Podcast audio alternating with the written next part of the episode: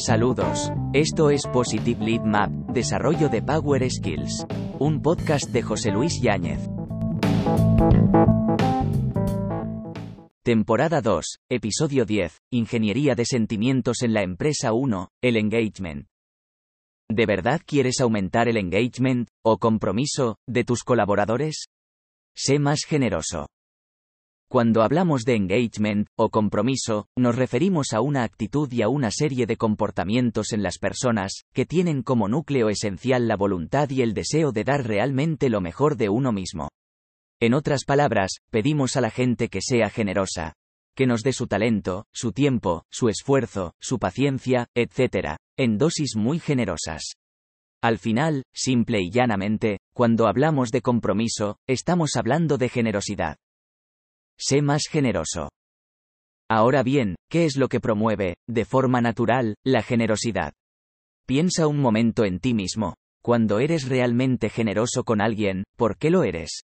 ¿Dónde nace tu motivación y tu deseo de ser generoso, de dar, de entregar, sin contabilidades? Si lo analizas un poco, te darás cuenta de que la generosidad viene del agradecimiento.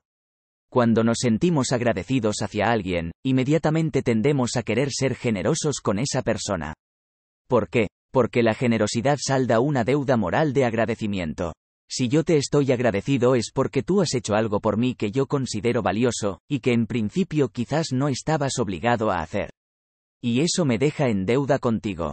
Ahora quiero devolver el favor, la gracia y la entrega, quiero saldar mi deuda.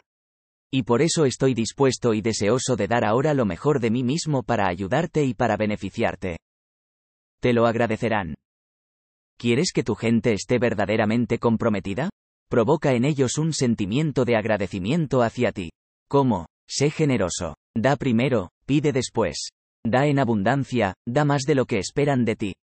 Es una ley universal de reciprocidad y balance, uno recoge lo que siembra. La paradoja ahora mismo es que en muchas organizaciones se quiere fomentar el compromiso de las personas desde el egoísmo, más que desde la generosidad, y esto, simplemente, no puede funcionar. Si das poco, recibirás poco. Si das lo justo, recibirás lo justo. Si dices que darás y finalmente no das, nadie confiará en ti nuevamente. Y en épocas como esta, de escasez económica, para unos más que para otros, podrías quizás preguntarte, ¿Y cómo voy a ser generoso si no tengo presupuesto, si no hay dinero? Por favor, lee otra vez esta pregunta. ¿No crees que está mal hecha?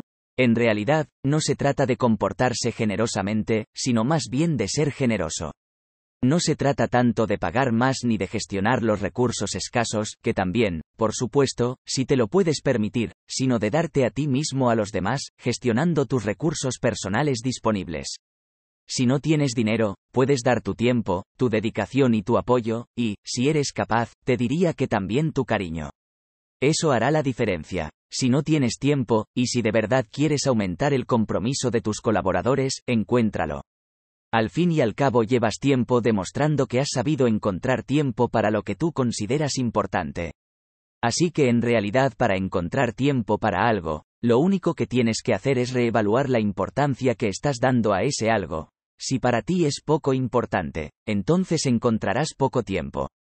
Si para ti es muy importante, entonces encontrarás mucho tiempo. Para aquello que verdaderamente es importante para ti, automáticamente encuentras tiempo, ¿no es cierto? Para saber más sobre nuestro modelo de liderazgo positivo, y contratar los servicios de José Luis Yáñez, visite www.joseluisyañez, todo junto, escrito sin ñ, con n.com.